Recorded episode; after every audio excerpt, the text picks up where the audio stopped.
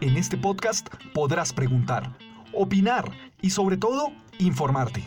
Esto es Altavoz, donde los unicentralistas se toman la palabra.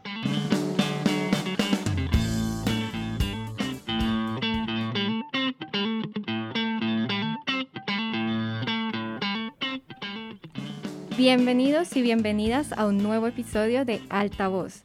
El día de hoy los saludamos desde los estudios de Sintopía Radio, la emisora de la Universidad Central. Y así es, escucharon bien, el día de hoy estamos grabando desde la universidad y estamos conociendo los nuevos estudios de radio pues de la universidad y de la emisora. Entonces el episodio de hoy va a ser un poco distinto porque vamos a estar conversando, va a ser un poquito más charladito y bueno, venimos con un tema de interés para toda la comunidad unicentralista. Vamos a estar hablando sobre el retorno progresivo a la presencialidad en la universidad. Para eso tenemos una invitada que nos va a estar contando sobre todo lo que necesitamos saber. Ella es Ana María Novoa, coordinadora de la Dimensión Psicosocial, Salud y Corporalidad en la universidad. Buenas tardes, Ana María, ¿cómo estás? Hola, buenas tardes, gracias por la invitación. ¿Ya habías tenido la oportunidad de conocer los estudios de grabación? No, sorprendida con estos estudios tan maravillosos, no, no, no, no había tenido la oportunidad de estar aquí. Sí, la verdad, están bastante bien equipados y estamos muy felices de poder volver. También me encuentro con Luis Carlos Clavijo. Hola Luis Carlos, ¿cómo estás? Hola, también hoy me encuentro eh, conociendo las instalaciones y feliz porque están una maravilla. Como les comenté, vamos a estar hablando del retorno a la presencialidad y ahora sí vamos a entrar en materia. Ana María, como todos sabemos ya hay algunas clases que se están realizando de manera presencial, la universidad ya está permitiendo el ingreso de estudiantes, también de funcionarios, de docentes. Coméntanos ¿Cómo ha sido ese proceso del retorno? ¿Cuáles son los protocolos que se están manejando? ¿Cuál es el paso a paso para venir a la universidad? Bueno, mira, esto se viene eh, trabajando desde que inició prácticamente la pandemia. Eh, con el área de seguridad y salud en el trabajo, gestión humana, la vicerrectoría administrativa y financiera, la vicerrectoría académica, por supuesto. Hemos establecido el protocolo eh, de bioseguridad para el retorno gradual y progresivo a las actividades presenciales en la universidad. Ustedes lo pueden consultar en la página de la universidad. Y allí están como todos los lineamientos para poder ingresar a la universidad, no solamente lo que tiene que ver con eh, el uso de espacios, de aforos, sino todos los protocolos de limpieza y desinfección de todas las áreas, em, el autorreporte de ingreso, pues que ustedes saben que se debe diligenciar, eh, el protocolo de lavado de manos, bueno, todas las, las, las medidas para garantizar, digamos que un retorno seguro, ¿cierto? Pero yo sí quiero decir algo y es que por más protocolo que tengamos en la universidad, si no somos conscientes de la importancia que tiene lavarnos las manos, usar el tapabocas, eh, estar pues con la distancia que es, pues no, no va a servir de nada. O sea, tenemos que ser conscientes que si vamos a regresar a la universidad es porque vamos a aplicar todas las medidas que están en nuestro protocolo y pues vamos a ser conscientes de que si yo me cuido, cuido a los demás. ¿Cuál es el aforo permitido en la universidad, el máximo de personas al que se puede llegar? Bueno, en este momento ya aumentamos el aforo, veníamos del 20-25% al 50% y ahorita ya estamos en el 75%, 70-75% de aforo. Eh, pues eso no quiere decir que vamos a relajar las medidas, porque es que eso está pasando, ¿no? Que estamos relajando un poco las medidas y lo, lo, lo, lo importante aquí es, entre más aforo, más prevención todavía, ¿no? Precaución en, en, en, términos de distanciamiento y bueno, todo lo que tiene que ver con uso de tapabocas, etcétera. Tú mencionas acerca de los protocolos eh, que establece la universidad, pero nos hemos enterado que días anteriores pues hubo una jornada de vacunación promovida por la, por la U Central. Queremos saber eh, cómo fue esta jornada, qué sucedió allí, cómo va el proceso de vacunación de docentes, si se está haciendo un estudio de la vacunación de los estudiantes también. Eh, quiero que nos comentes y a, los, a nuestros oyentes un poco acerca de esto. Mira, sí, se hizo una jornada de vacunación 27, 28 y 29 de septiembre con el apoyo de la Alcaldía Local de Santa Fe y eh, la Secretaría Distrital de Salud, por supuesto. Se unió a la jornada de vacunación la Universidad Jorge Tadeo Lozano, y fue, digamos que una jornada de vacunación abierta, no solamente para las personas de la universidad, sino para todos, ¿cierto? Eh, aproximadamente 600 personas estuvieron, mm, digamos, vacunándose en primera, segundas dosis y bueno, digamos que fue una jornada de vacunación bastante interesante porque pues allí pudieron acceder las personas que aún todavía no se han podido vacunar. Em, con respecto a los porcentajes de vacunación, sí hemos venido haciendo un monitoreo más o menos cada mes, cada 20 días, de cómo va el proceso de vacunación en, eh, en, los funcionarios y docentes, especialmente de la universidad, y estamos en un 89% de vacunación. Entonces creo que vamos bien, ¿cierto? Algunas personas les dio COVID, no se pueden vacunar. Digamos que los motivos de no vacunación casi que el 0.1%, que son muy poquitos funcionarios, han dicho, mira, por, por decisión personal no me quiero vacunar, ¿cierto? Pero digamos que la mayoría es porque les ha dado COVID y tiene que esperar, pero ya estamos en un porcentaje bastante grande de vacunación. Pasando a otro tema que también es de vital importancia para el regreso a la presencialidad, queremos hablar sobre la salud mental de los estudiantes. ¿Ustedes tienen registro sobre este tema? ¿Qué programas están impulsando? porque como sabemos, pues todo el, tema del aislamiento eh, produjo algunas afectaciones en la salud mental. Sí, mira, precisamente venía de una reunión con el programa de comunicación social porque los docentes están muy preocupados por la salud mental de los jóvenes. La salud mental ha sido un problema de muchos años, solo que se exacerbó con la pandemia, ¿cierto? Esto que yo era un poco ansiosa, un poco, un poco de pronto depresiva o, o entraba en estas crisis de ansiedad, de pronto que las podía controlar antes de la pandemia, ahora no. Ahora se exacerba este problema y ahora sí es evidente que sí tenemos un problema de salud pública, de hecho. Entonces, eh, sí, es bastante preocupante. Los docentes están muy preocupados porque los chicos no entran a clase, porque a cada rato están llorando, porque no aguantan ya como tanta presión, ¿no? No solo, no solo el encierro y todo lo que ha sido la pandemia, sino todos los problemas socioeconómicos y psicosociales que trae la pandemia.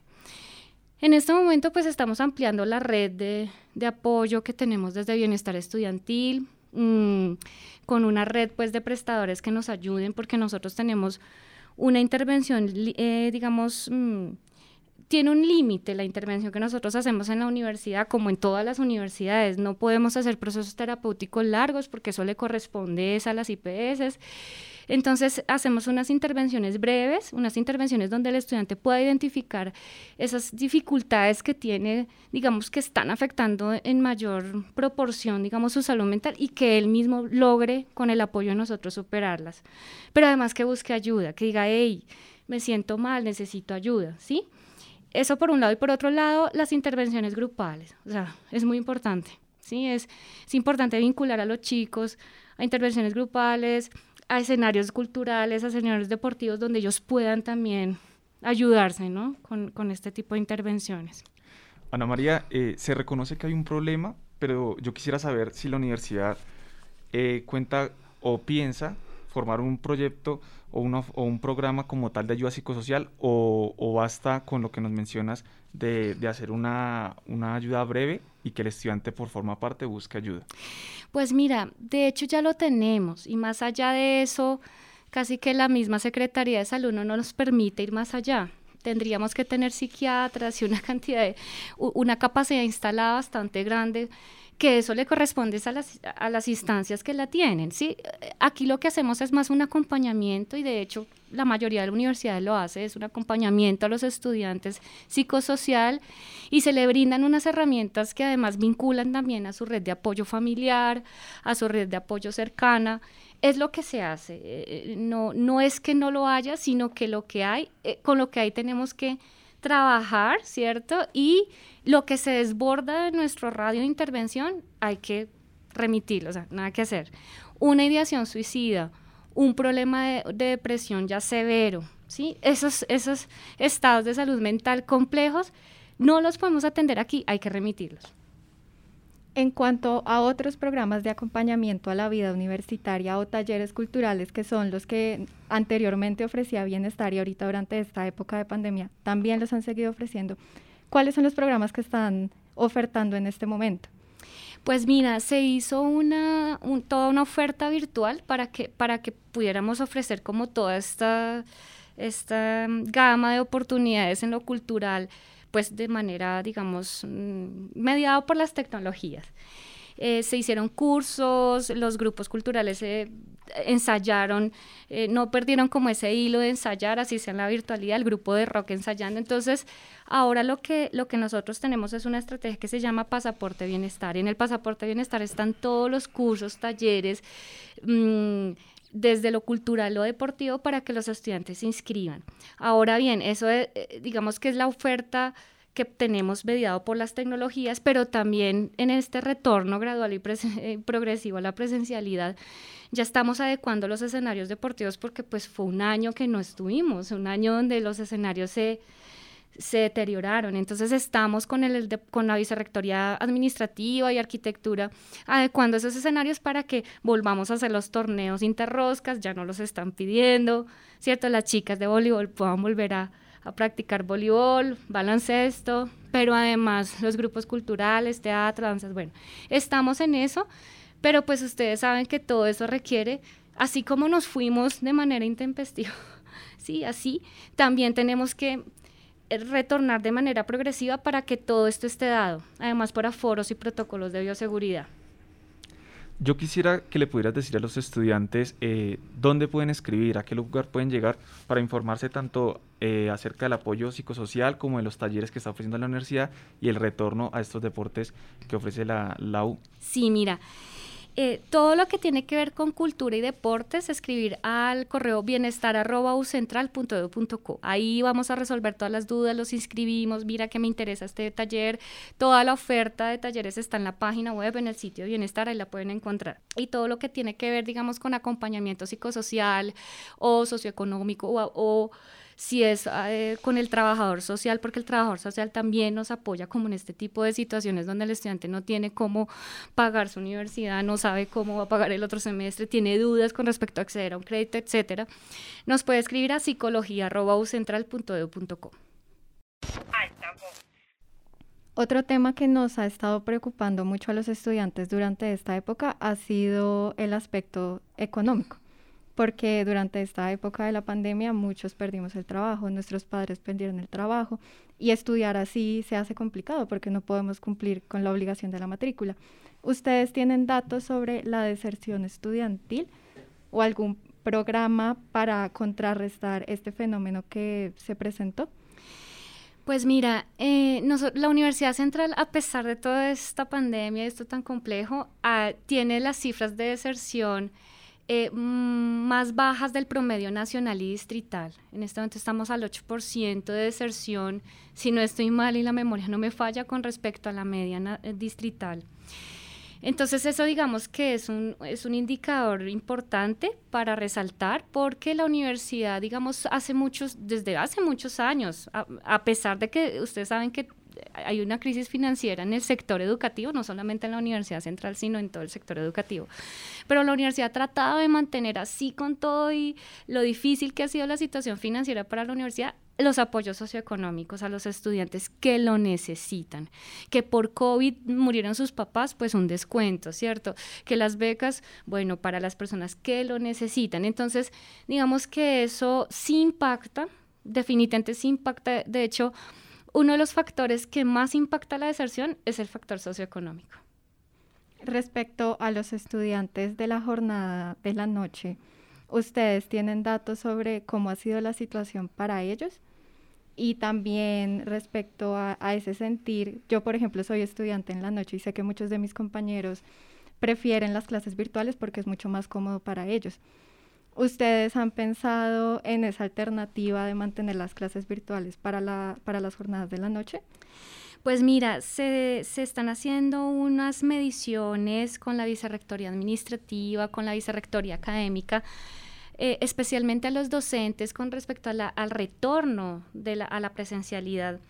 Y dentro de lo que ellos nos manifiestan hay una preocupación bastante importante en relación a a que es necesario adecuar la universidad, eh, digamos, para disponer aulas híbridas, los temas de seguridad les preocupa, o sea, hay, hay una serie de elementos que les preocupa, los temas de aforo, ¿cierto?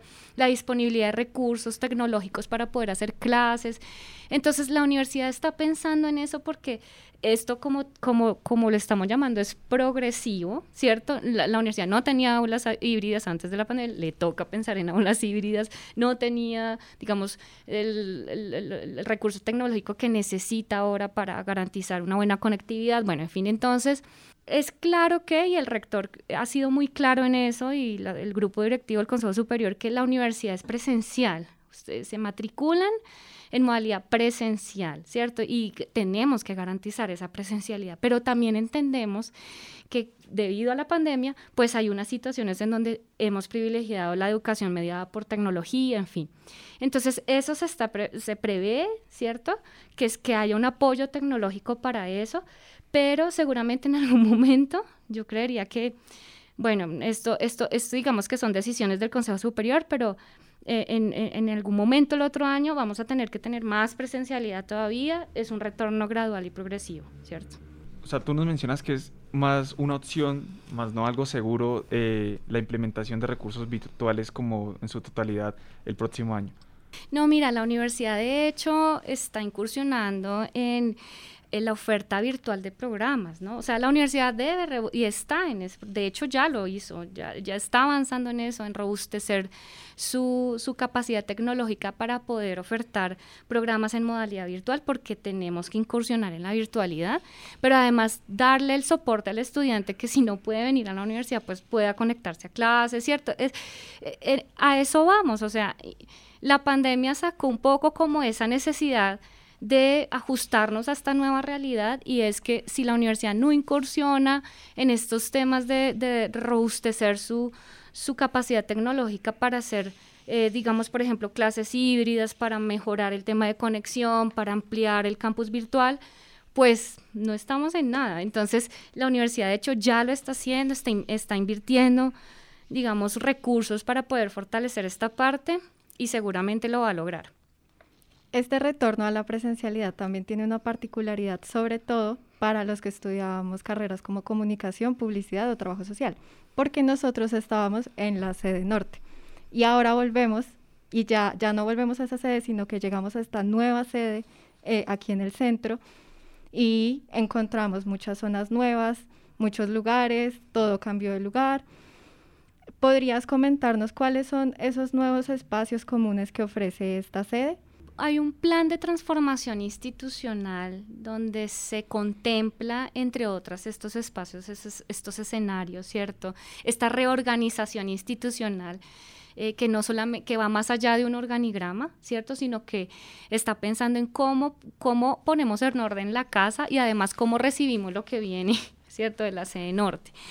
Em, eh, se privilegia, digamos, el campus como un escenario donde se, se, piensa en generar como más espacios de bienestar, más espacios de interacción, salas donde los estudiantes puedan interactuar, puedan descansar, puedan como, bueno, no sé, como, como tener como escenarios distintos a lo que tiene que ver con la academia, eh, digamos espacios como este que ustedes lo están viendo, estas salas, este estudio de radio está increíble, e, en eso es lo que está apuntando la universidad y eso hace parte de un plan de transformación que tiene contemplado la universidad porque además es recursos, ¿cierto? Es, son unos temas financieros, es, recurso tecnológico, logístico, técnico, son muchas cosas que la universidad contempla para que ese retorno, como ustedes lo dicen, pues además ese ingreso de los estudiantes a este campus, pues se haga de la mejor manera.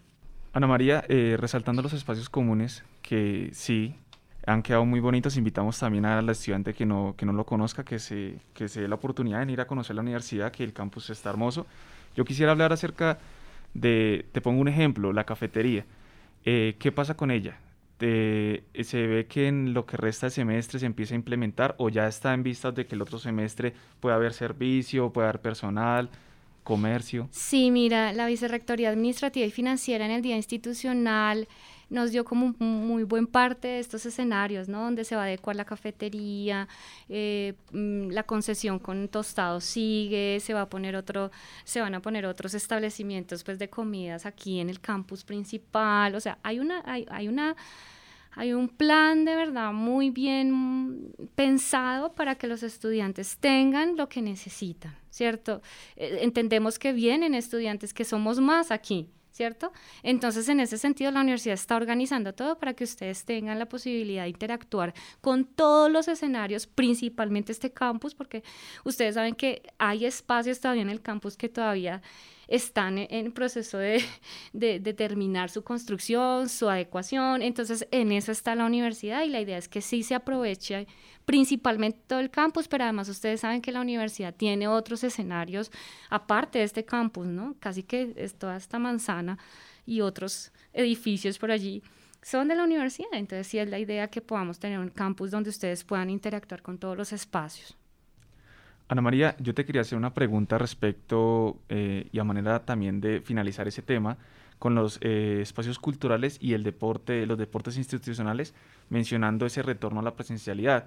El próximo semestre, eh, ¿en qué, qué, se espera? ¿El estudiante espera ya una presencialidad de lleno? ¿Espera que para el otro semestre ya haya una inscripción a los deportes institucionales, el gimnasio? Todo depende, digamos, de los lineamientos distritales y nacionales con respecto a los aforos, porque eso lo determina, digamos, como los lineamientos en el marco de la emergencia sanitaria, ¿no? Entonces, pero lo que te puedo decir es que los el gimnasio, a un 70% a hoy, seguramente depende además, yo no te puedo decir al 100% en febrero porque no sabemos los picos, ¿cierto? O sea, esto no depende de la Universidad Central, sino depende de la dinámica de la pandemia aquí en Colombia y en Bogotá. Entonces, lo que sí les puedo decir es que el gimnasio ya se está adecuando, de hecho ustedes pueden pasar, pueden de pronto chismosear allí cómo va la adecuación de los, del gimnasio, ya la cancha múltiple también la estamos adecuando, eh, y se iban a empezar a hacer unos torneos ahorita, pero lamentablemente Seguridad y Salud en el Trabajo nos dijo, no pueden iniciar los torneos hasta que no esté la cancha múltiple lista, entonces estamos en eso. Seguramente el otro año, además depende porque yo sí quisiera preguntarles a ustedes cómo ven más bien de aquí para allá el tema de la presencialidad de los estudiantes, ¿cierto? Como que algunos quieren quedarse en casita porque puede hacer que les quede más fácil, más cómodo, y otros quieren retornar aquí a la, a la, a la universidad. Entonces, también tenemos que mirar qué va a pasar con esa presencialidad, con los chicos que quieran llegar aquí y tomarse la universidad, o más bien quieren quedarse como en casita y estar allí, ¿sí? Pero la universidad ya está, este semestre es para adecuar la universidad para una presencialidad digamos, con mayor fuerza en el 2022-1. Es cierto, es un tema en el que hay división. Uno pensaría que no, pero sí hay opiniones divididas en cuanto al regreso a la presencialidad y qué bueno que ustedes como Departamento de Bienestar estén reconociendo eso y lo tengan en cuenta más adelante para, para lo que se pueda presentar.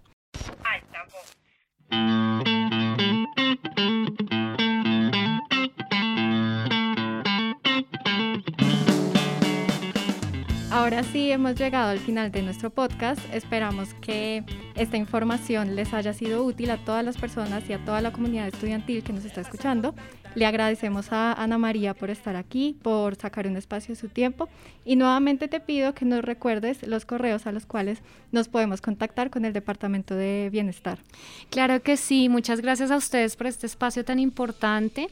Bueno, los correos son bienestar.ucentral.edu.co eh, si quieren una cita con psicología o bueno, tienen alguna duda con respecto a este acompañamiento psicosocial, nos pueden escribir a psicología.ucentral.edu.com y si tienen algún requerimiento eh, para nuestros médicos o enfermeras con este tema de COVID, que hemos hecho pues un acompañamiento muy, muy, muy cercano con los estudiantes y los funcionarios que tienen COVID o que están pasando por una situación de salud compleja, pueden escribir al correo serviciosalud.ucentral.edu.co. Gracias.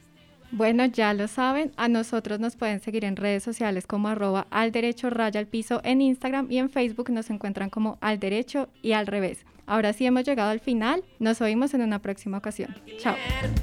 La noche no termina aunque empiece. Esto fue Alta Voz. Cambio y fuera.